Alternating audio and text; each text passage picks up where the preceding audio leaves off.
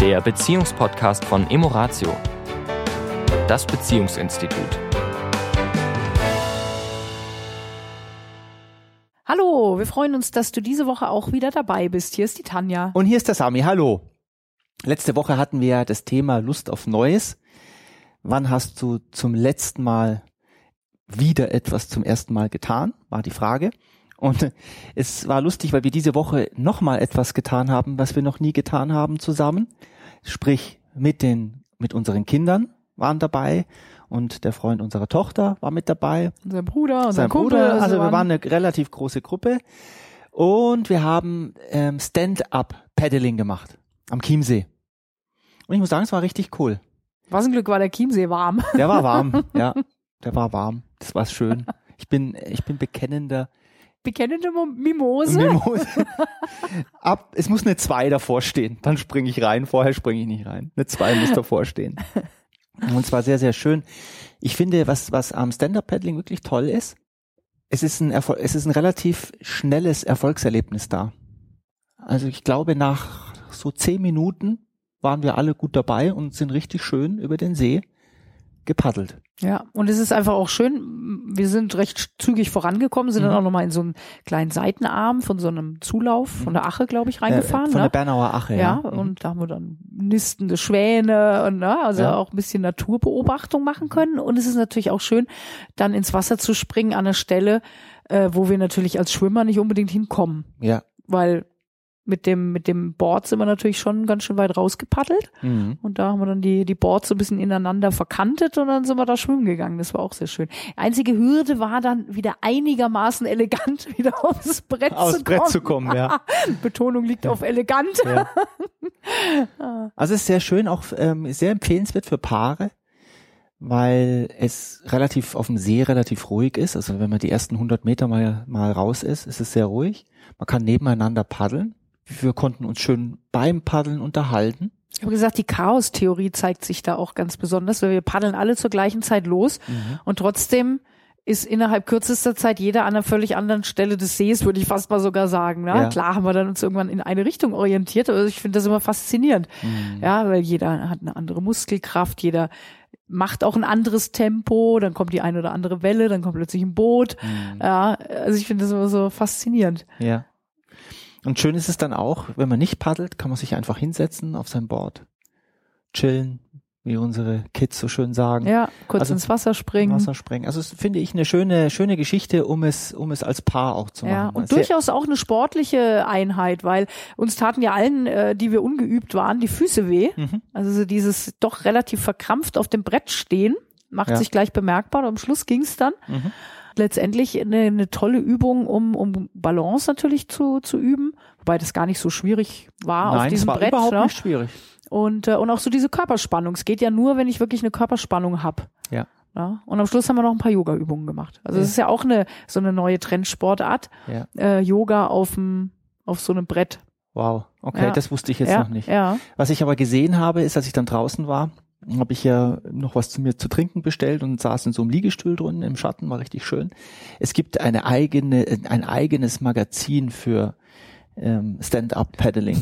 Ja, also ein richtig dickes Hochglanzmagazin, wo Reisen organisiert werden weltweit, ähm, Routen mit Stand-up-Paddlings durch große europäische Häfen durch, wo richtig große Wahnsinn, Tanker ja, da waren anliegen. Bilder drin, hast du ja, mir gezeigt. Ja, Ja, oder, Höhl, ja. oder Höhle, durch Höhlen durch. Ja.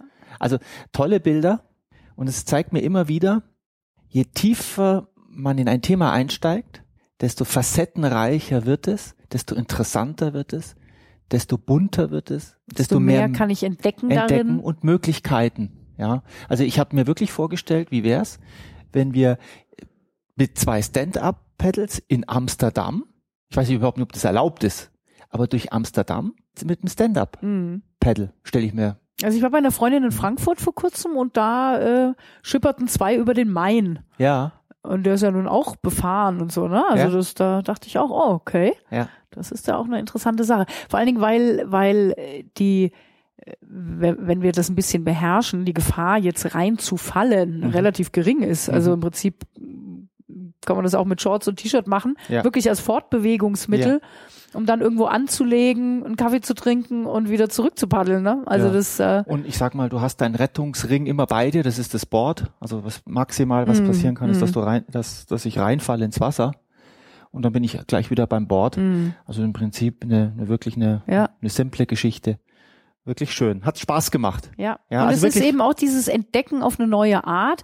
Das ist ja das, was eh immer so schön ist, Dinge anders zu entdecken. Ich war ja auch vor zwei, drei Wochen jetzt äh, ein Wochenende mit Freundinnen am Gardasee zum Reiten. Ja. Und das ist auch immer wieder so schön, auf, auf dem Pferd die Gegend zu erkunden. Es Mhm. gibt nochmal eine völlig andere Perspektive als mit dem Fahrrad, zu Fuß, mit dem Auto. Mhm. Ja, weil klar, mit dem Pferd, mit einem Guide, der führt einen natürlich ganz woanders hin, Mhm.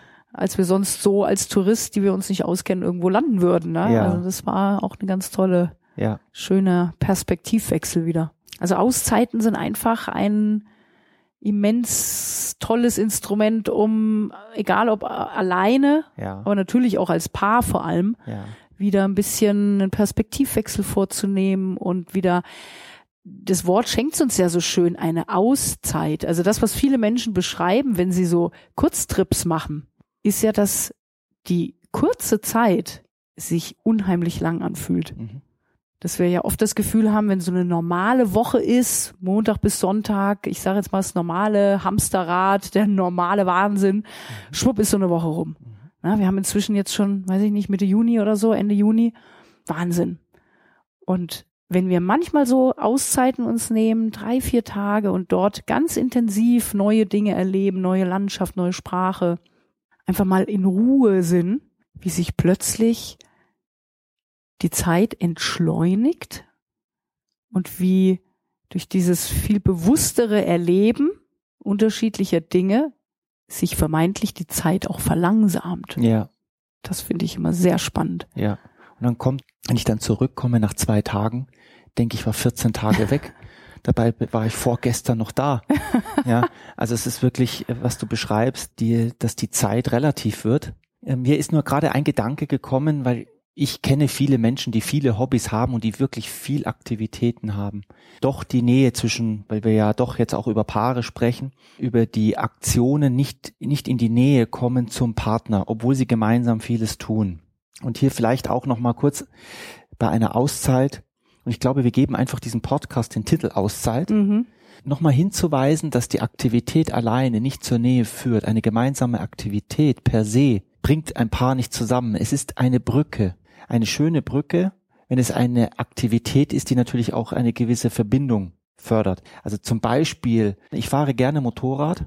Motorradfahren per se ist natürlich nicht sehr verbindend, weil jeder ist in seinem Helm drin. Da kann kein Dialog stattfinden, kein Blickkontakt, keine Berührung, sondern jeder ist in seiner, konzentriert in seiner Welt äh, hinterher vielleicht dann. Beim Stand-Up-Paddling war das Schöne, dass wir etwas tun können, wenn wir das bewusst tun wollen, äh, wo wir auch miteinander reden können, wo wir miteinander lachen können, wo wir Eindrücke, die wir in diesem Moment haben, vielleicht auch gleich mitteilen können und dadurch natürlich in einen Austausch kommen.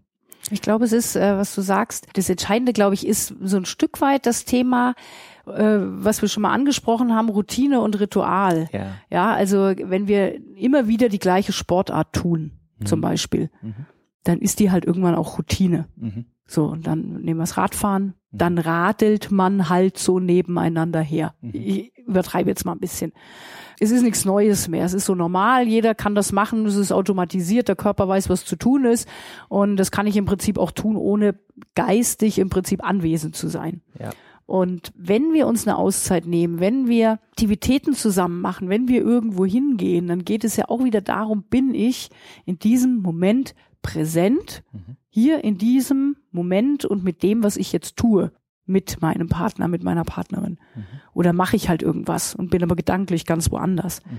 Ich glaube, das macht entscheidend die Qualität aus. Und wie du sagst, das, was- wir tun, ist ja nur ein Platzhalter, ist ja nur eine kleine Bühne, ist ja nur eine Anregung, ist ja letztendlich das, das Beiwerk. Ja. Nur die entscheidende Frage ist mal wieder, wie immer, wie tue ich das? Mhm. Also in welchem Zustand bin ich in dem, dem Moment, wenn ich das tue? Bin ich wirklich da bei der Sache? Bin ich beim anderen? Das ist letztendlich das, was dann die Qualität ausmacht, ob diese Auszeit auch wirklich eine gefühlt schöne gemeinsame Auszeit wird. Ja. Denn das Wort Auszeit ist ja, da ist ja eine Vorannahme drin, dass ich von von etwas anderem, was ich sonst immer tue, eine Auszeit nehme. Viele interpretieren das oft zum Beispiel auf die Arbeit. Arbeite nicht mehr, ich nehme eine Auszeit, also Urlaub. Und vielleicht auch den Gedanken schenken, ich nehme eine Auszeit von dem bisherigen wie wir miteinander agieren im Alltag. Von der Gewohnheit. Von der Gewohnheit, die völlig in Ordnung ist, weil wenn wir im Alltag sind und da sind Kinder und da ist die Spülmaschine und da ist der Rasen, der geweht werden muss und da ist das und einkaufen und, und, und, da sind wir nun mal in einem permanenten Abarbeiten von Dingen, von Logistik und die Auszeit auch davor, davon nehmen und zu sagen, die Auszeit bedeutet Ruhe und Gespräche auf einer anderen Art mit dir als meine Partnerin oder Partner. Ja, ja. In der Präsenz zu sein. Genau. Gut, in diesem Sinne wünschen wir euch eine tolle Auszeit. Genau. Ja. Bis zu unserer nächsten Inzeit genau. miteinander. wir freuen uns auf euch, wenn ihr wieder dabei seid nächste Woche. Bis dahin. Tschüss. Ciao. Das war der Beziehungspodcast von Emoratio, das Beziehungsinstitut. Weitere Informationen zu unseren Seminaren und Paarberatungen finden Sie im Internet unter www.emoratio.de.